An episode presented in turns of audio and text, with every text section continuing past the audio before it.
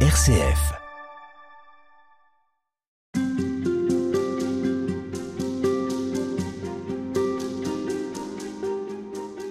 Comment vivre une célébration chrétienne? Est-ce que c'est une expérience vitale? Et si oui, pourquoi? Le pape François y répond dans un texte intitulé Un ardent désir et plus précisément dans une lettre apostolique publiée en juin 2022, Desiderio Desideravi. C'est une lettre qui s'adresse autant aux évêques, aux prêtres, aux diacres, aux personnes consacrées qu'aux fidèles laïcs. Et c'est avec vous, Père Charles-Marie Rigaille, que nous allons la lire. Bonjour. Bonjour. Vous êtes euh, curé de paroisse à Lille, vous avez étudié à l'Institut pontifical de liturgie à Rome, et cette lettre, elle vous intéresse, c'est une lettre pour redire, je cite, la beauté et la vérité de la célébration chrétienne.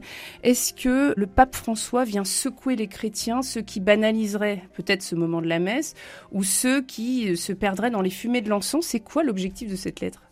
Ah, c'est une grande question, euh, beaucoup de gens se la sont posées. Elle vient un petit peu euh, de manière surprenante prendre à rebours les, questions de, de l'époque sur la liturgie ça vous aura pas échappé, il y a, quelques, tensions, quelques questions qui se posent. D'ailleurs, le, pape François lui-même, hein, dans la première phrase de cette lettre apostolique, dit qu'il a déjà publié euh, un motu proprio traditionis custodes, où il reprend euh, deux, trois choses, il prend des nouvelles règles, il, interdit certaines choses. Donc, euh, on sent bien qu'il y a une certaine tension, des choses qui sont compliquées dans l'Église. Et avec ce texte-là, il change complètement de point de vue, et on pourrait dire qu'il vient prendre les choses par le haut. Euh, d'une certaine manière. Donc euh, on est loin des, querelles, on est loin d'une prise de position euh, très très nette et très sévère.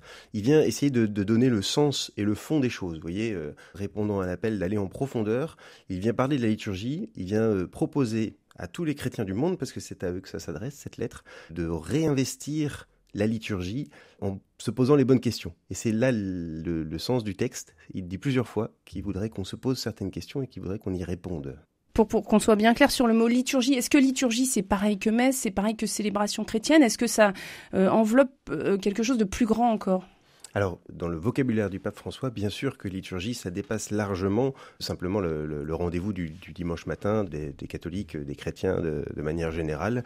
Euh, la liturgie, c'est quelque chose que l'on va vivre en commun pour exprimer notre union à Dieu et à l'Église de manière générale. Donc euh, l'unité du peuple de Dieu qui se tourne vers son Seigneur pour lui rendre ce qui lui revient. Donc vous voyez bien que effectivement la liturgie c'est tout à fait autre chose et il le dit plusieurs fois dans son texte qu'un ensemble de règles euh, qu'il faudrait respecter ou de rendez-vous auxquels on est obligé de venir parce que ça fait partie de notre tradition ou de nos usages. Alors on y reviendra, il, revient dire ce qu'est véritablement ce moment. Euh, j'ai un ardent désir, un ardent désir, c'est le titre de cette lettre. Alors l'ardent désir, c'est celui du pape François que tout le monde retrouve euh, cette joie de l'Eucharistie ou est-ce que euh, c'est encore un, désir qui est celui du Christ, qui est celui de nous rassembler? Quel est cet ardent désir? Et d'où vient ce titre? Alors le titre, moi je l'ai trouvé extraordinairement bien choisi, bien trouvé, parce qu'il dit justement le sens de cette lettre. Euh, le pape François vient remettre euh, les choses entre les mains du Christ. Il vient remettre les choses dans, la perspective de ce pourquoi on le fait. Et plutôt que de rentrer dans les polémiques ou les questions de ce que chacun veut, voudrait, aimerait euh, dans, le, dans la forme de la liturgie, et vous savez que la, liturgie, ça touche au, cœur de notre foi, et donc c'est vrai que ça, ça suscite de manière naturelle des, des, réactions un, peu, un peu intérieures. Là, il remet dans le, dans le contexte de ce pourquoi est faite la liturgie, et il vient, donc citer cette phrase qui vient de, la bouche de Jésus euh, au moment de sa passion, euh, au moment où euh, il s'apprête à célébrer la scène. On est dans le chapitre 22 de Saint Luc, au verset, verset 15, et il dit J'ai désiré d'un grand désir manger cette Pâque avec vous. Et en fait, le désir, donc c'est pas celui des chrétiens, c'est pas celui du pape François. Le désir, celui qui a le premier désiré nous voir participer à la liturgie, c'est le Christ. Et donc, c'est lui qui invite, et c'est lui qui est le premier à avoir euh, choisi la liturgie. C'est autour du Christ, c'est le Christ qui est le premier acteur de la liturgie. Au-delà, bien avant, euh, les prêtres, les fidèles euh, ou les, les, querelles pour savoir qui fait quoi au cours de la liturgie. Le premier qui fait, et le premier qui donne toute sa raison d'être à ce que nous faisons en liturgie, c'est le Christ. Père Charles-Marie, avant qu'on entre véritablement dans le texte, je voudrais que vous nous disiez une lettre apostolique. Est-ce que c'est euh, une invitation euh, aux, fidèles, aux croyants, à nos auditeurs, à tout le monde? Est-ce que c'est euh, coercitif? Est-ce que c'est simplement quelques indications? Est-ce que c'est presque une tribune? Est-ce que c'est un, pamphlet? Comment c'est quoi le genre de la lettre pour la publication d'un pape? Alors la lettre apostolique, c'est un, un peu large comme titre. il se trouve que c'est un texte dans lequel le pape met son autorité. Il y a des textes beaucoup plus importants. Hein. On verra les encycliques, euh, les, textes conciliaires évidemment sont, ont une autorité beaucoup plus grande.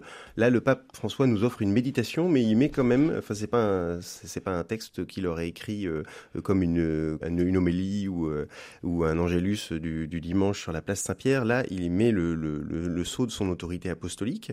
Et puis une chose qui est pas si commune, c'est que cette fois-ci, contrairement aux autres lettres qu'il a pu écrire, euh, où il les adressait euh, à des groupes en particulier, euh, aux évêques ou à d'autres, là, il écrit aux évêques, aux prêtres, diacres, personnes consacrées, fidèles laïcs, c'est-à-dire l'ensemble du peuple de Dieu. Et donc cette lettre, elle est bien adressée à tous. Et c'est pour ça que c'est intéressant que nous en, nous en discutions euh, aujourd'hui, parce que en réalité, elle est adressée à vous tous qui nous écoutez. Et l'enjeu, c'est de, de, vous donner aussi un peu l'envie de, de, la lire, de la comprendre, parce que c'est pas un, texte compliqué euh, que le pape François aurait fait avec des normes et des règles et, des choses que vous ne comprendriez pas. Au contraire, cette lettre, elle est faite pour qu'elle soit lue, qu'elle soit un peu méditée, et euh, en, en réalité, elle en vaut la peine. Il y a des choses, il y a des pépites, il y a des perles, et on aura l'occasion d'en parler.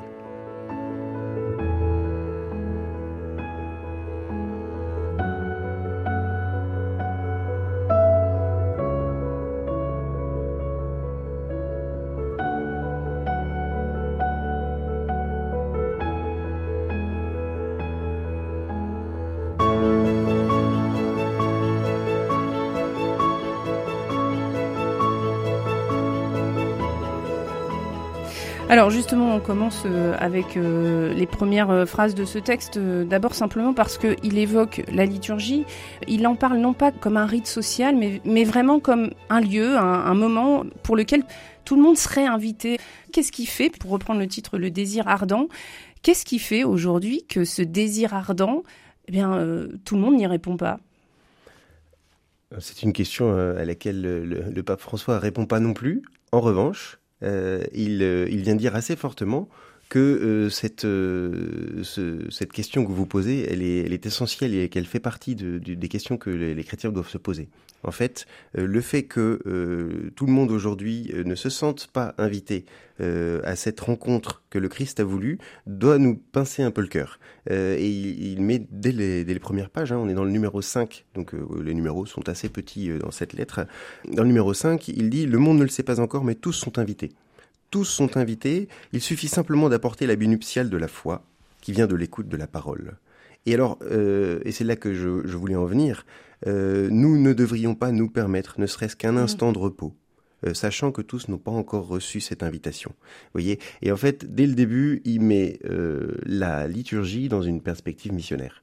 Euh, la liturgie est faite pour, euh, pour aller inviter et inviter largement.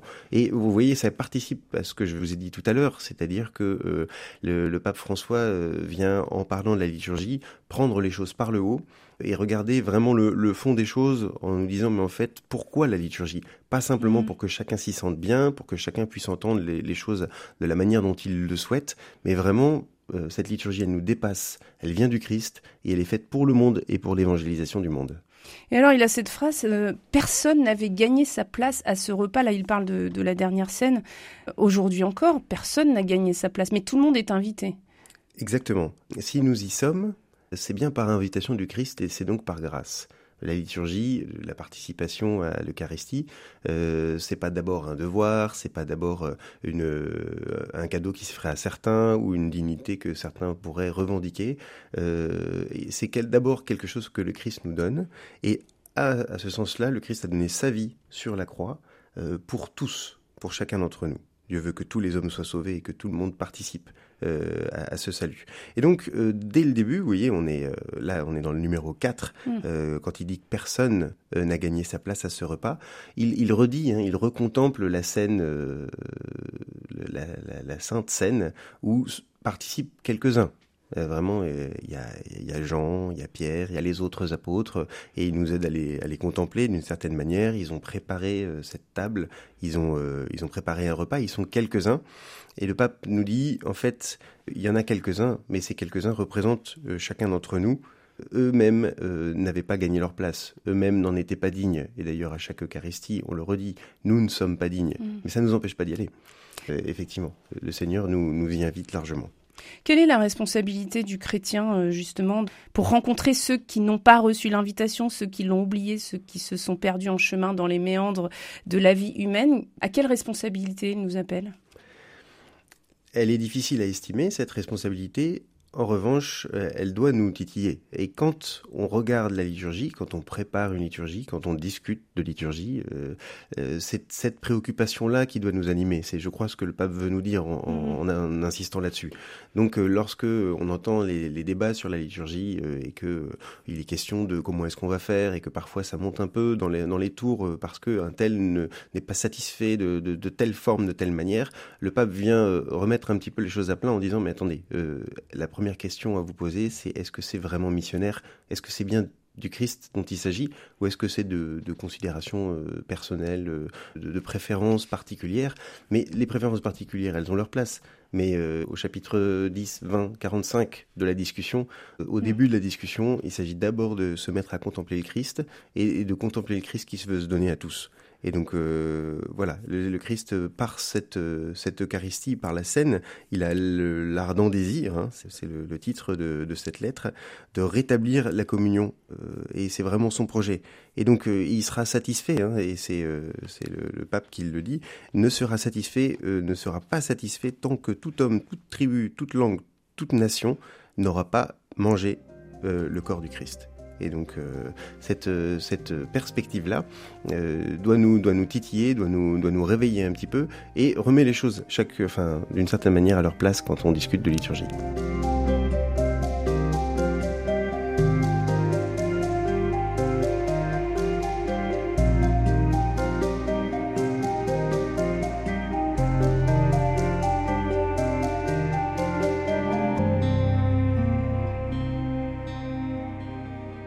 Cette, cette liturgie, en quoi est-ce qu'elle est euh, un engagement existentiel, si on devait reprendre les mots du pape François?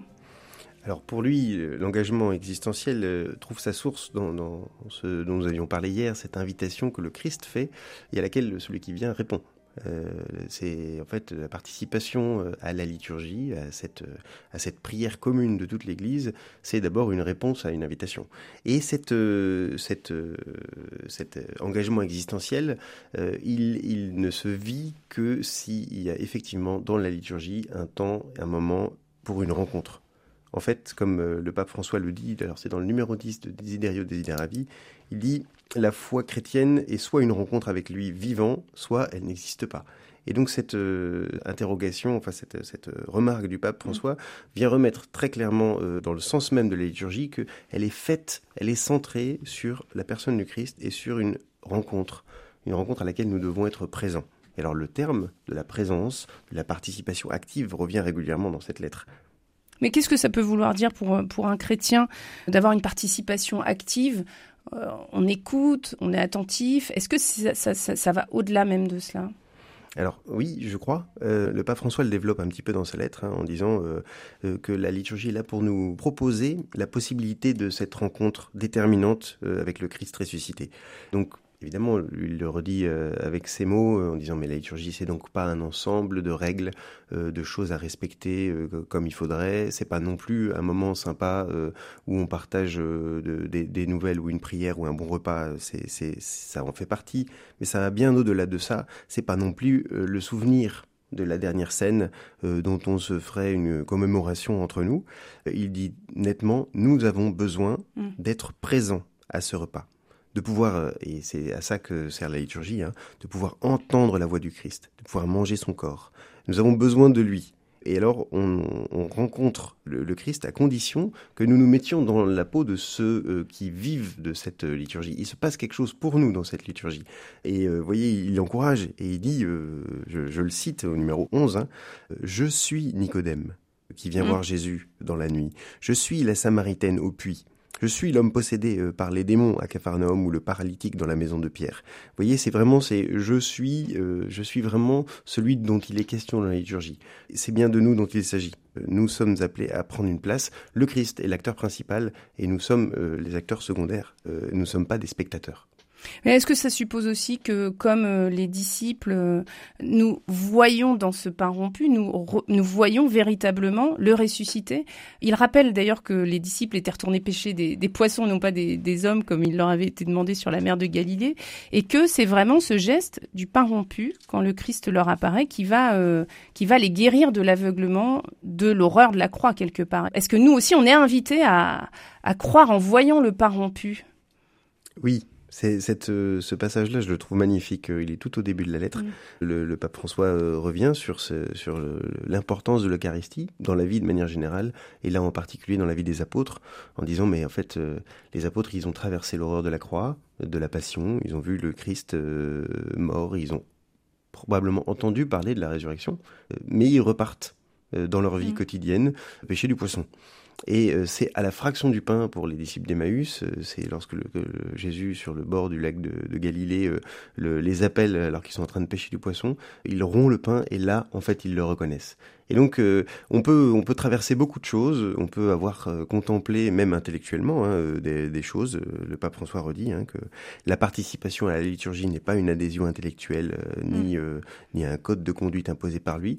En revanche, c'est cette action liturgique, c'est cette rencontre avec le Christ dans l'action liturgique, le Christ ressuscité, qui nous ouvre le regard voyez, et, et, qui fait qu'il se rend présent et qui permet de découvrir que le Christ est vraiment présent. En fait, l'Eucharistie est là pour répandre le Christ. Il peut être euh, dans un coin de nos vies, mais par l'Eucharistie, il se répand en nous et bien au-delà de nous.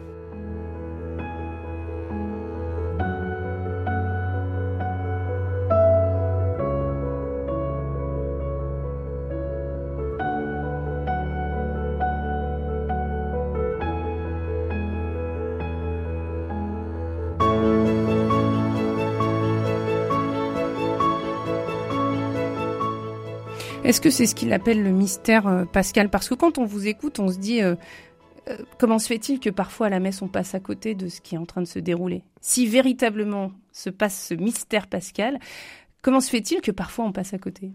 Ah, ça c'est le, jeu de notre vie. Euh, euh, je crois qu'on passera toujours plus ou moins à côté. C'est même la définition du mot mystère qui est, euh, c'est pas quelque chose qu'on ne peut comprendre, mais quelque chose que nous n'aurons jamais fini de comprendre.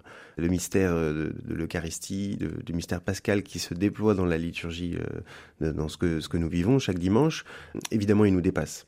Et donc, on sera toujours un peu petit face euh, à ce qui nous est présenté, on aura toujours une incapacité à entrer pleinement dedans. Mais c'est ça la mm. beauté, et ce qui peut nous renouveler et nous inviter à venir à chaque fois, c'est qu'à chaque fois on a quelque chose de nouveau à comprendre.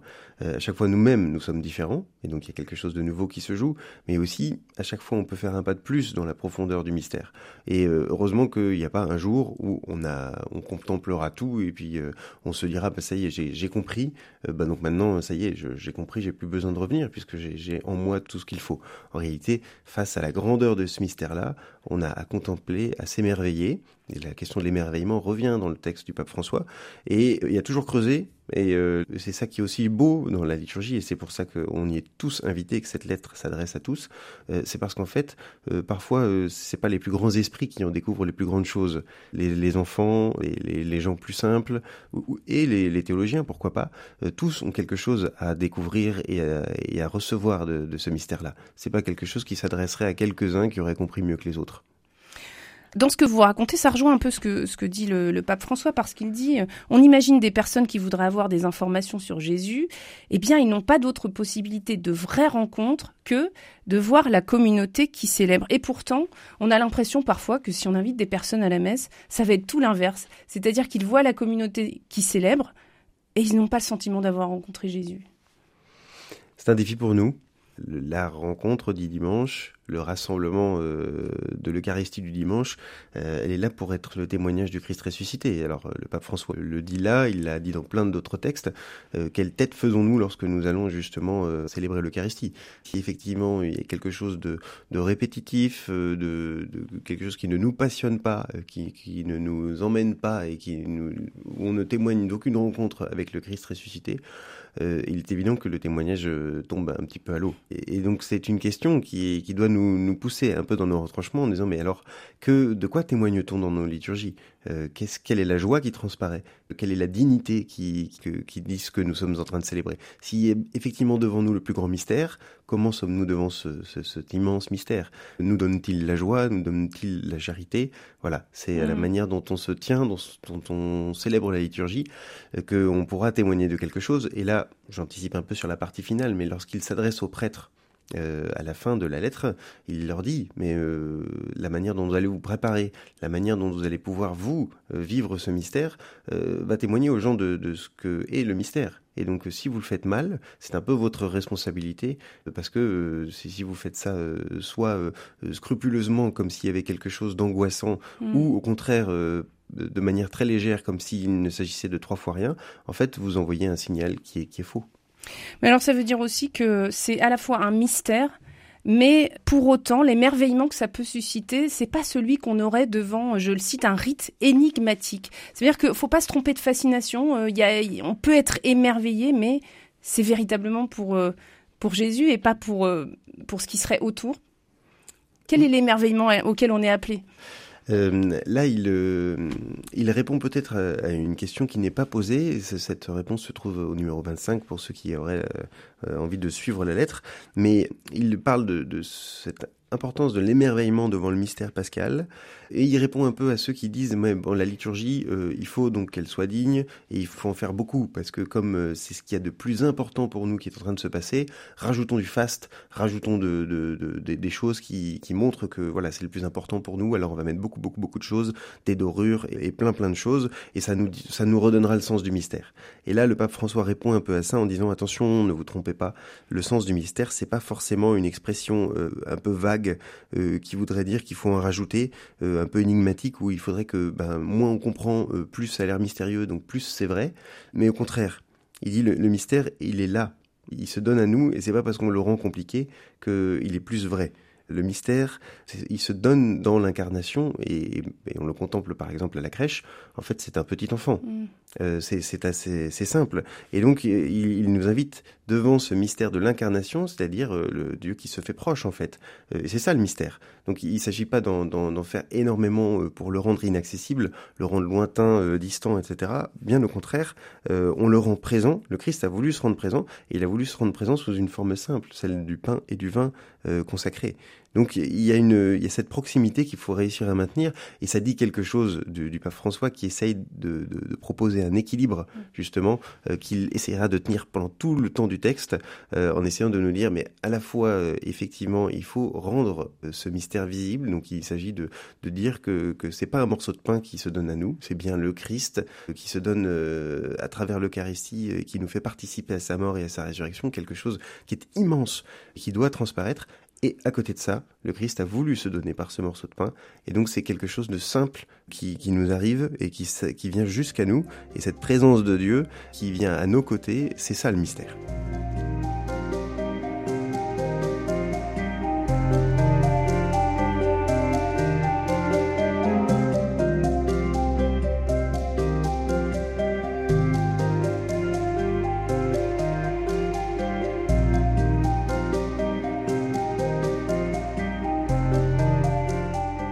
Et on poursuit toute cette semaine un approfondissement de la liturgie, on pourrait même dire une formation liturgique du peuple de Dieu, puisque c'est ce que souhaitait le pape François dans cette lettre apostolique, un ardent désir.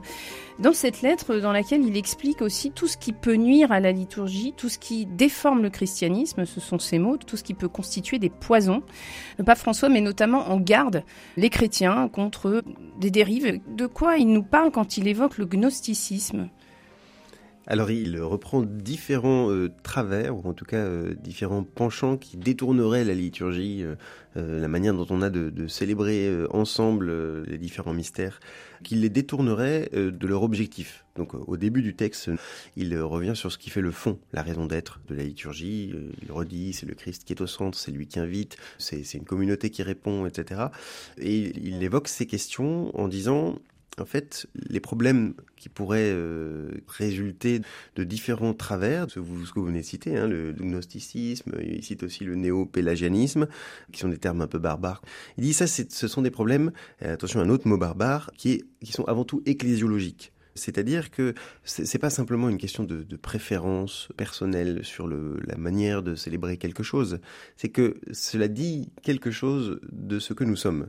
C'est-à-dire que ça dit quelque chose de, l'Église. C'est ça l'ecclésiologie. Hein. C'est cette discipline de la théologie qui s'intéresse au mystère de l'Église, à ce que signifie que, d'être une Église, que le Christ ait fondé l'Église.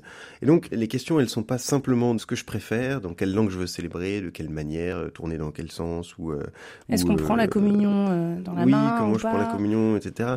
Est-ce que ça dit quelque chose de ce que nous sommes aussi? Donc, est-ce que ça touche au mystère de l'Église? Il y a plusieurs manières de communier euh, qui sont bien et que l'Église permet. il, y a, plusieurs manières d'imaginer une, posture liturgique mm. qui sont aussi bien.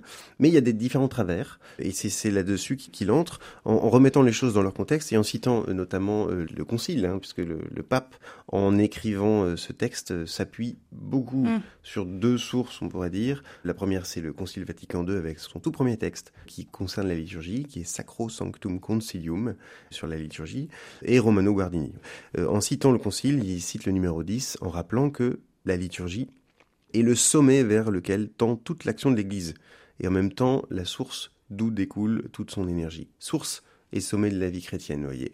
Et alors, vous savez, quand on est sur un sommet, eh bien, si on va un peu trop à gauche ou un peu trop à droite, eh bien, on bascule. Il y a une ligne de crête euh, mmh. qu'il faut arriver à suivre, et le pape essaye de nous faire tenir cette ligne de crête. Et donc là, dans cette partie-là du, du texte, il nous donne deux travers qui nous font pencher et dévaler du mauvais côté. Oui, parce qu'en fait, il vient dire c'est pas seulement une question de sensibilité, ça vient dire bien plus que ça. Si, si on commence à modifier ou à, à étoffer la liturgie d'une manière ou d'une autre, beaucoup plus profondément, ça, vient toucher véritablement la vie de l'Église et ce qu'elle a toujours voulu euh, développer. Oui, il, il, a des paroles d'ailleurs assez fortes. Hein. Il dit euh, au numéro 17, Ces formes déformées de christianisme peuvent avoir des conséquences désastreuses pour la vie de l'Église. Il dit pas simplement des conséquences mm. désastreuses pour vous personnellement si vous tombez dedans. C'est pour toute la vie de l'Église. Vous voyez qu'il a, il a à cœur de, d'éviter de, de, tomber là-dedans. Et il nous dit, et c'est là que c'est beau et ça nous en fait sortir par le haut, il nous dit mais la liturgie est l'antidote le plus efficace contre ces poisons. Vous voyez, euh, un terme assez fort, hein, poison quand même. Mais il dit, ben voilà, c'est le, fait de bien vivre la liturgie, de la vivre euh, en communion et avec l'Église entière, c'est un antidote contre ces poisons.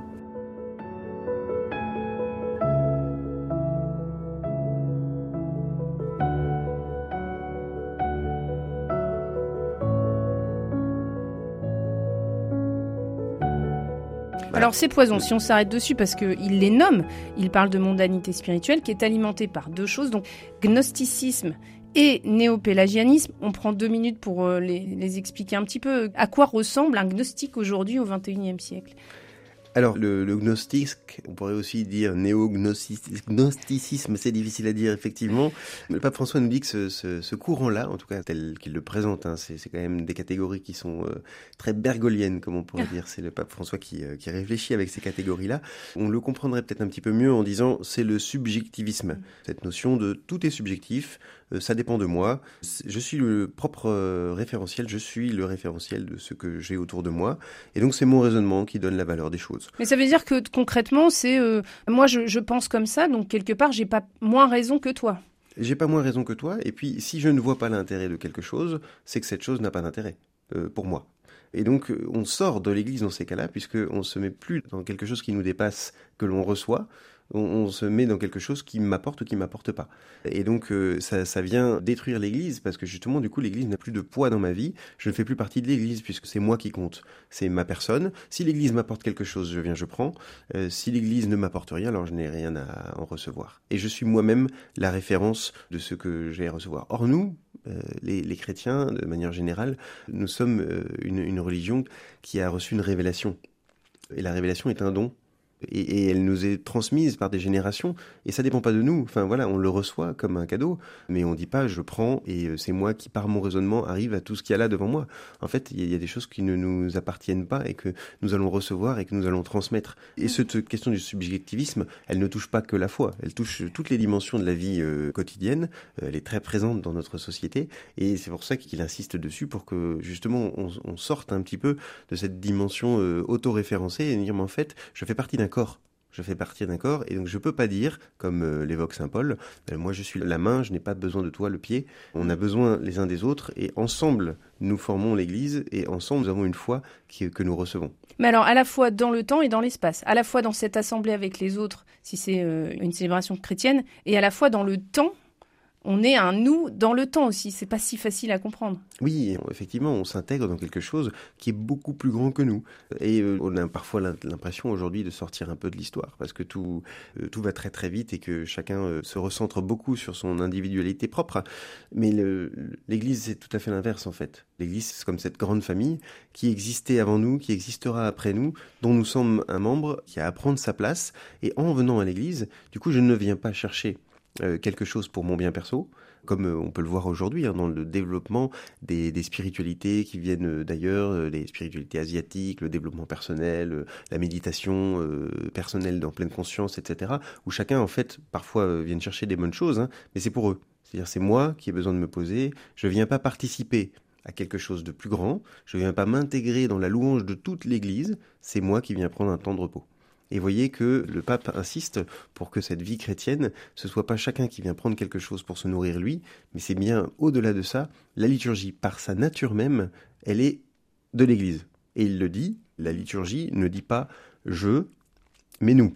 Et il reprend, alors là, c'est pas entre guillemets, mais c'est une citation euh, directe de quelqu'un qui l'a beaucoup lu et qui l'a probablement vraiment beaucoup inspiré pour écrire ce texte, qui s'appelle Romano Guardini.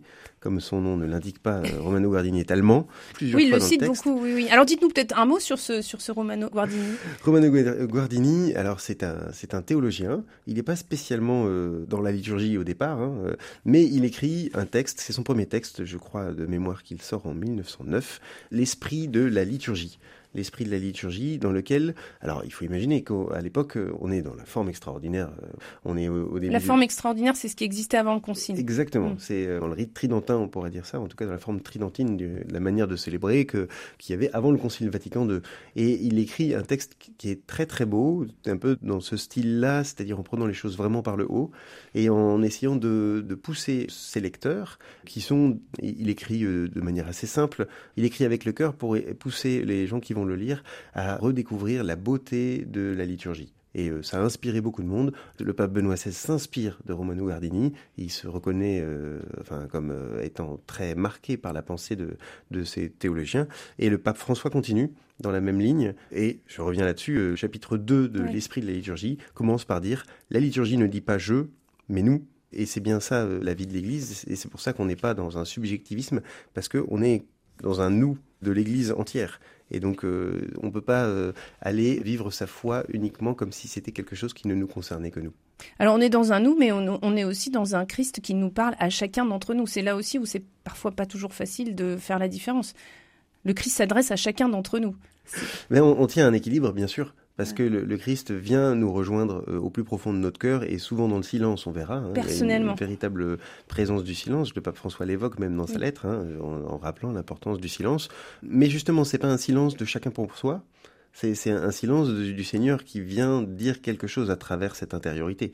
Mais c'est pas chacun se met dans sa bulle, parce que franchement, euh, les autres ne sont que des choses gênantes autour de moi qui pourraient me perturber. C'est pas mon Jésus à moi qui vient me rejoindre. Euh, c'est bien, en fait, ensemble, nous faisons silence parce que nous nous mettons devant un mystère qui nous dépasse. Tous. Et deuxième point, assez rapidement, mais le néo-pélagianisme, c'est euh, aussi un des travers qu'il évoque, c'est ne compter que sur ses propres forces. Où est-ce qu'il le perçoit, cet euh, élitisme narcissique et autoritaire? Il y va quand même fort, le pape François. oui, alors quand il, quand il parle de ses travers, il a un peu le, la, même, euh, la même verbe que Jésus quand il parle aux pharisiens. Quoi. Il y va un petit peu fort et parfois il exagère. En tout cas, sur les caricatures qu'il présente, il y va fort, mais personne, j'espère, ne rentre vraiment dans ces caricatures. En revanche, il il, met un travers en lumière qui est cette idée que, en fait, c'est parce que je fais les choses bien que le Seigneur va venir me rejoindre. Parce que je respecte bien ce qui est prévu, parce que tout est bien dans l'ordre, parce que j'en suis digne, parce que je me suis confessé avant, parce que j'ai fait ceci bien comme il faut, le Seigneur alors vient se donner. Or, le Seigneur. Ça, non, ce n'est pas ça. Ben, le Seigneur se donne par grâce. Euh, évidemment qu'on doit tout faire bien, évidemment qu'il est encouragé de, se confesser régulièrement, mais c'est pas par mes propres forces euh, que le Seigneur vient à moi. C'est pas moi qui le tire à moi, c'est le Seigneur qui vient se donner à moi, et moi, en réponse J'essaye de faire les choses bien. Et parce qu'il y a une invitation, je réponds à cette invitation. Et c'est pas moi qui vais, euh, par euh, ce que j'ai une vie vertueuse et que j'essaye de faire les choses euh, du mieux que je peux, ce qui est tout à fait louable, hein, bien entendu. Hein, il ne s'agit pas de, de, critiquer ça. Mais il ne s'agit pas non plus de penser que c'est parce que je fais les choses bien que la liturgie s'adresse à moi et que le Christ va venir me rejoindre. Le Christ me rejoint de toute façon et le fait de faire les choses bien est ma réponse à laquelle nous sommes tous invités, bien entendu.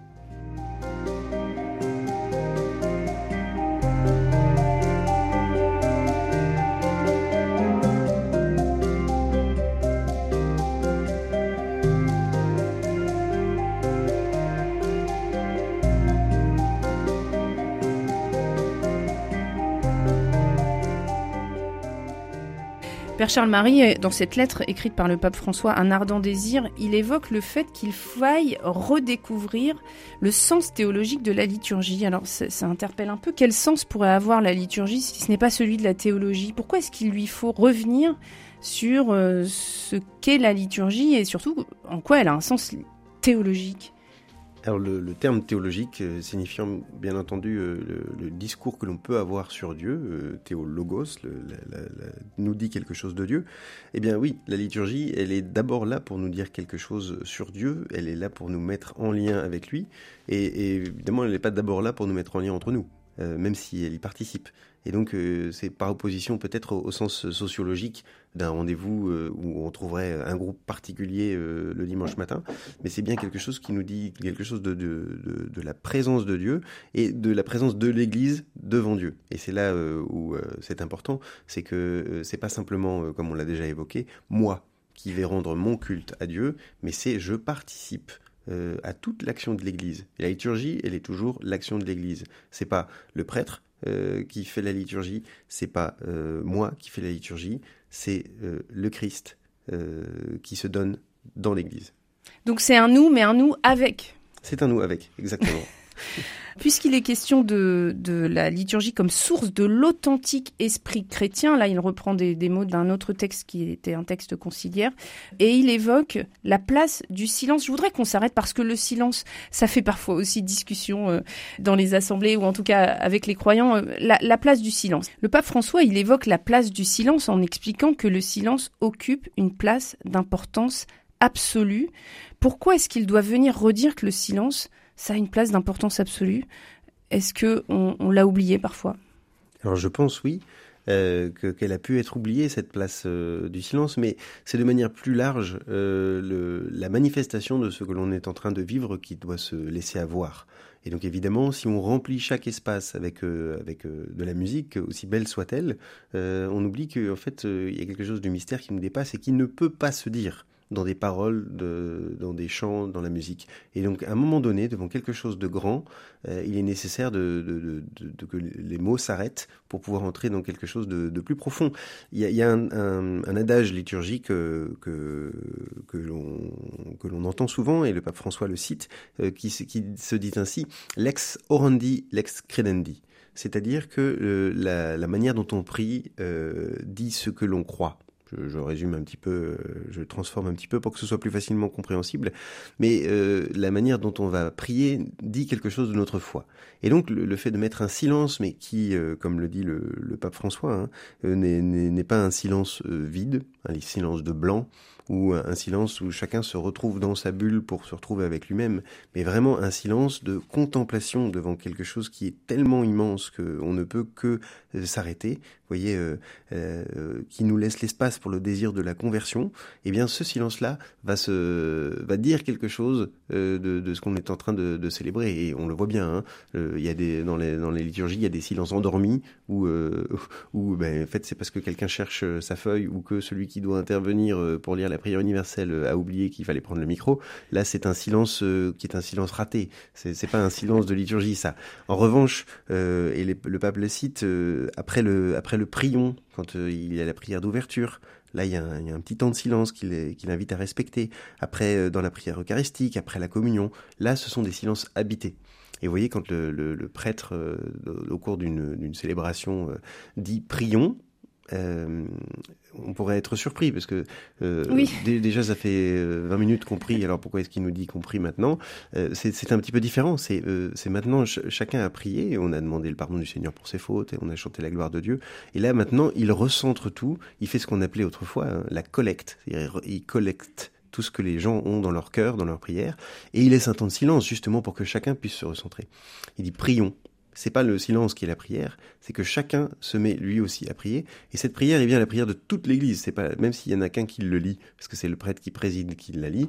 Euh, en réalité, c'est la prière de toute l'Église. Et le silence vient donner cette compréhension-là. Si on enchaîne tout de suite, on voit même pas trop pourquoi il vient de dire prions. Euh, alors dans les silences ratés, euh, comme vous le disiez, il y a aussi le silence qui serait un, un isolement intime. Vous l'évoquiez un petit peu, mais c'est vrai que c'est pas forcément facile de comprendre comment on peut entrer dans le silence, se recueillir et être en même temps avec euh, l'assemblée, être tourné vers le Christ, écouter ce que dit le prêtre. Cette intimité, elle est nécessaire aux croyants? L'intimité est nécessaire. On l'a parfois un peu oublié, justement. Euh, comme euh, il y avait quelque chose de, très personnel dans une manière, une certaine manière de vivre euh, la, liturgie et la messe euh, avant le concile, où le prêtre faisait quelque chose que les gens n'entendaient pas et ne comprenaient pas, et donc parce que c'était en latin parce que c'était à, voix basses, en latin, et pas fait pour être entendu, en fait. On partait du principe que tout n'était pas forcément fait pour être entendu. Il suffisait de savoir ce qui se passait pour qu'on puisse y participer, ce qui est beau aussi.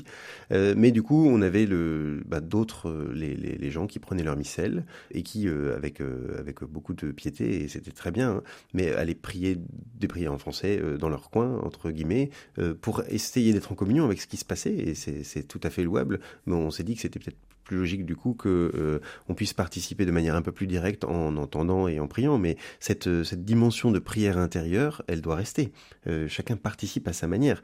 On voit bien quand quand on a des, des supporters de, de, de, sportifs, en fait, les matchs sont quasiment toujours identiques. Ça se joue à quelques points près, c'est toujours les mêmes règles, c'est toujours les mêmes personnes qui jouent. Un, joueur, un jeu de deux joueurs près, finalement, ça ça change pas grand-chose. Ce qui fait que ça les passionne, ce qui fait qu'ils sont prêts à y retourner les semaines euh, pour crier de tout leur cœur qu'ils sont contents que, que ça se passe ainsi ou qu'ils sont déçus que ça se passe autrement, c'est parce que c'est leur équipe qui joue, parce qu'en fait, il se passe quelque chose pour eux à ce moment-là. Et euh, la liturgie, elle est faite pour ça aussi. Euh, c'est de la même manière notre équipe qui joue, même si c'est pas nous qui sommes sur le terrain, même si c'est quelqu'un d'autre qui fait la lecture, même si c'est quelqu'un d'autre qui, qui parle à ce moment-là, en fait c'est quand même mon équipe. Et donc ça peut me passionner.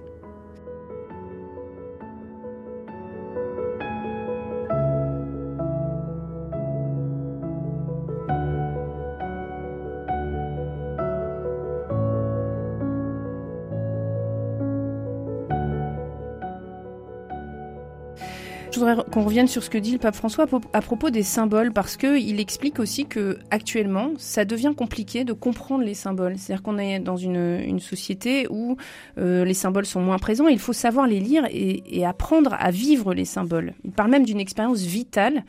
Qu'est-ce que ça peut bien être de, mieux comprendre les symboles? Alors, il se pose lui-même la question, hein, euh, numéro 45, Comment pouvons-nous redevenir capables de symboles?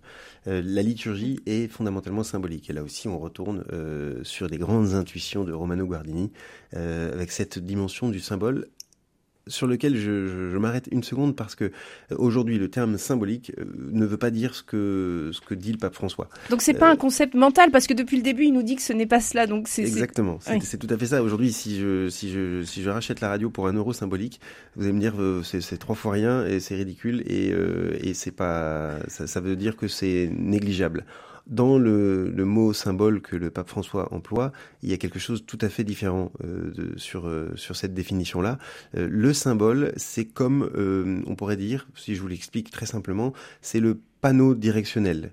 C'est-à-dire que le, il n'est pas la chose, mais il nous assure de la présence de la chose. Vous voyez, si je vois le panneau, si je vois le panneau euh, Paris euh, sur le sur le bord de la route, euh, je sais que en le voyant, je rentre à Paris. Le panneau Paris n'est pas Paris. Mais il me dit quelque chose de la réalité. Je suis à Paris.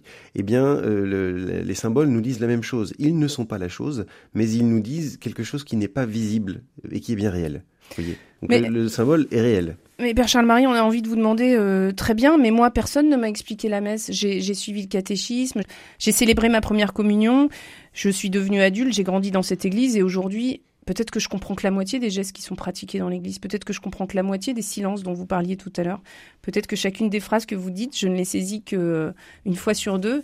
Comment mieux comprendre les symboles, comme il le dit, comment apprendre à lire et à vivre ces symboles pour nos auditeurs, comment faire? Je, cite donc le pape François hein, pour vous répondre. La tâche n'est pas facile car l'homme moderne est devenu analphabète. Il ne sait plus lire les symboles. Alors il y a, deux, choses, c'est que la, liturgie nous forme et ça le, pape François le dit euh, très clairement. Euh, de participer à la liturgie, d'en être, d'essayer de, de, suivre de tout son cœur, euh, c'est petit à petit, elle nous modèle et on les comprend de mieux en mieux en fait. Il n'est pas nécessaire d'avoir fait euh, des grandes études de, liturgie, de théologie euh, pour pouvoir tout comprendre, euh, ou en tout cas pour pouvoir entrer dans, dans ce mystère. Il y a une rien que la participation, l'écoute attentive, euh, d'essayer de goûter ce qui se dit et ce qui se fait, nous configure déjà en réalité à ce, qui se passe, si c'est bien fait. Euh, et c'est là aussi où le pape François encourage hein, les, pasteurs, ceux qui organisent la liturgie, à essayer de faire quelque chose qui soit justement euh, formateur, qui permette aux gens d'entrer dans le mystère. Et c'est l'objectif de cette lettre puisque vous l'aviez dit au début, hein, la lettre, elle est faite pour parler de cette fameuse formation liturgique. Mm. C'est euh, destiné, donc je vous l'avais dit, aux prêtres, aux léacres, aux, évêques, aux consacrés, aux fidèles laïcs, sur la formation liturgique du peuple de Dieu. Et il encourage chacun à se former. Et, il existe des livres, des, formations, euh, il y en a dans les différents diocèses, qui permettent d'aller un peu plus loin. Et c'est ce que j'évoquais déjà.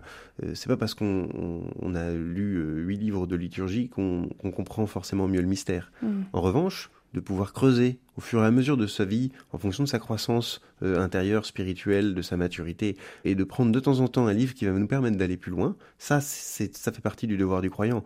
Parce que participer les deux mains dans les poches, euh, avec un regard un peu lointain euh, à la liturgie tous les dimanches, c'est un peu dommage et c'est un peu pauvre. En fait, on, est là pour, pour creuser, pour approfondir, pour essayer de chercher à chaque fois ce que ça signifie, et d'essayer au fur et à mesure de, de notre vie, d'aller pas à pas vers le mystère qu'on célèbre.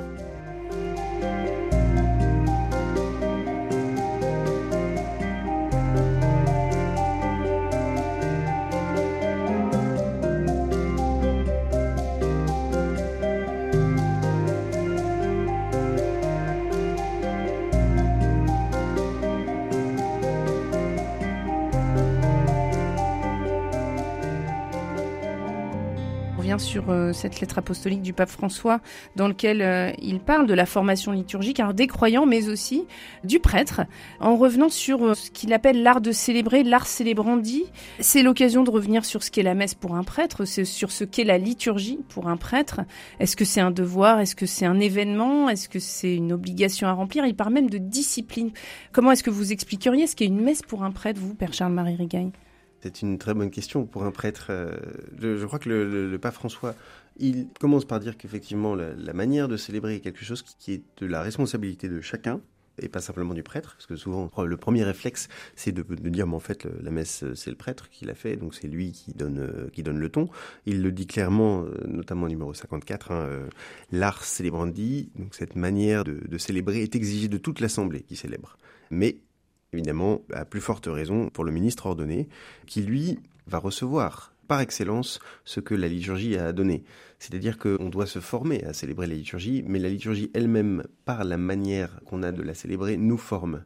Et alors le cœur du prêtre, il est configuré à ça. Par sa manière de célébrer, il se forme lui-même. Et c'est d'ailleurs euh, une des caractéristiques du prêtre, et en particulier le prêtre diocésain. Parfois, on demande au prêtre diocésain, mais quelle est votre spiritualité? Il n'a pas de spiritualité particulière, mais c'est ce qu'il vit qui le nourrit.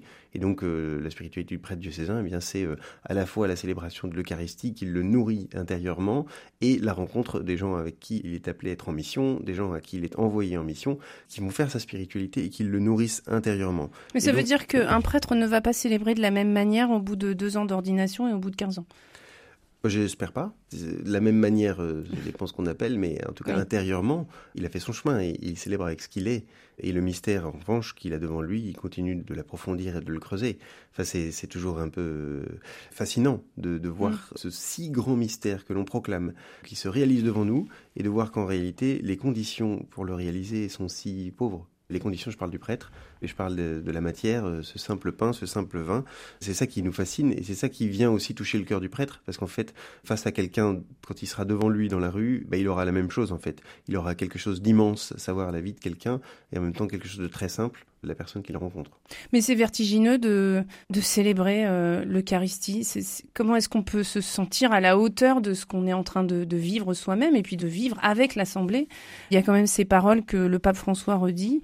Réalise, donc fais ce que tu vas faire, imite ce que tu vas célébrer, conforme ta vie au mystère de la croix du Christ Seigneur. C'est lourd, c'est impressionnant. c'est les paroles de l'ordination, effectivement. C'est lourd et très impressionnant. Et le pire, c'est que, euh, effectivement, dans la vie d'un prêtre qui célèbre quotidiennement euh, l'Eucharistie, au bout d'un moment donné, ben, il y a une forte probabilité, ou en tout cas un, un fort euh, combat pour que ça ne devienne pas quelque chose d'habituel et de banal en fait, euh, de fait de faire quelque chose d'aussi grand si quotidiennement fait que parfois ça peut devenir, euh, en fait, on peut le faire en pensant à autre chose, on peut le faire comme euh, n'importe qui qui participerait à la messe en imaginant la liste de, courses qu'il a oublié de faire avant de partir.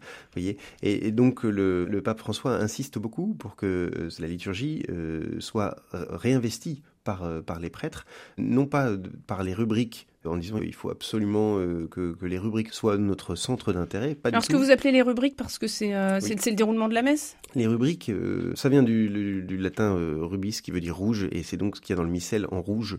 C'est les choses qu'on ne dit pas. Le noir se dit, le rouge ne se dit pas, et en, réalité, ce sont les petits, les petits commentaires de ce qu'il faut faire.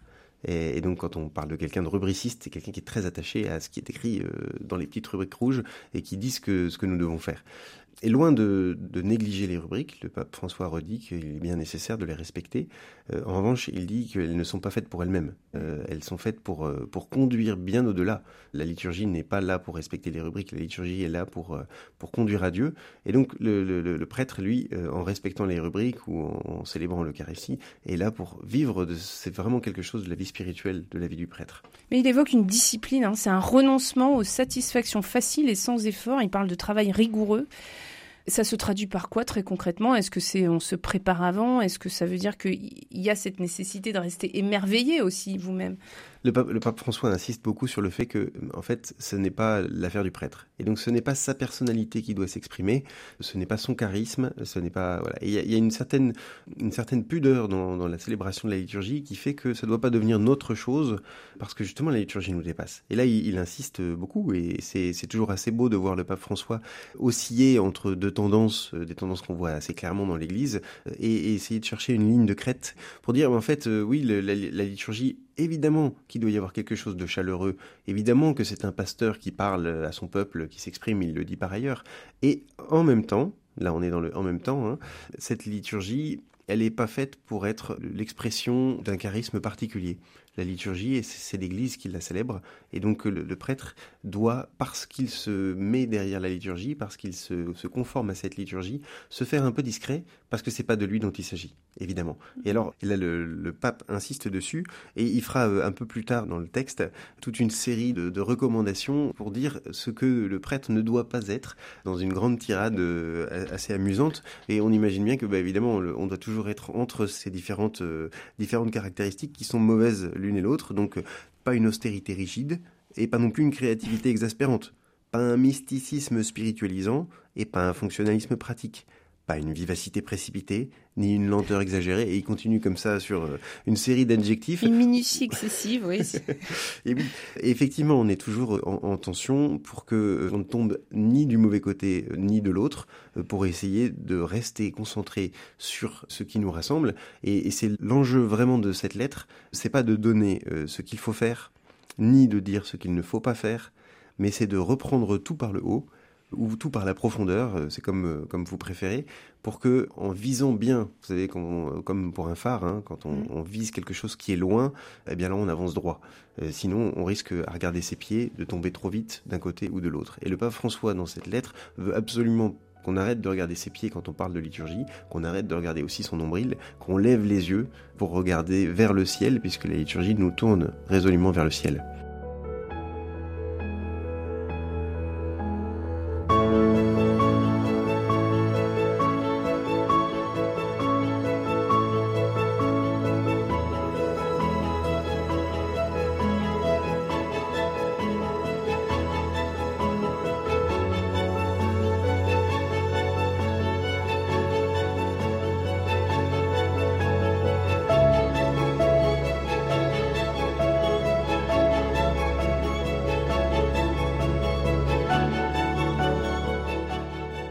Père Charles-Marie, comment est-ce qu'on peut comprendre euh, cette description du prêtre? Dans quelle mesure est-ce que le prêtre est une présence particulière du Seigneur ressuscité?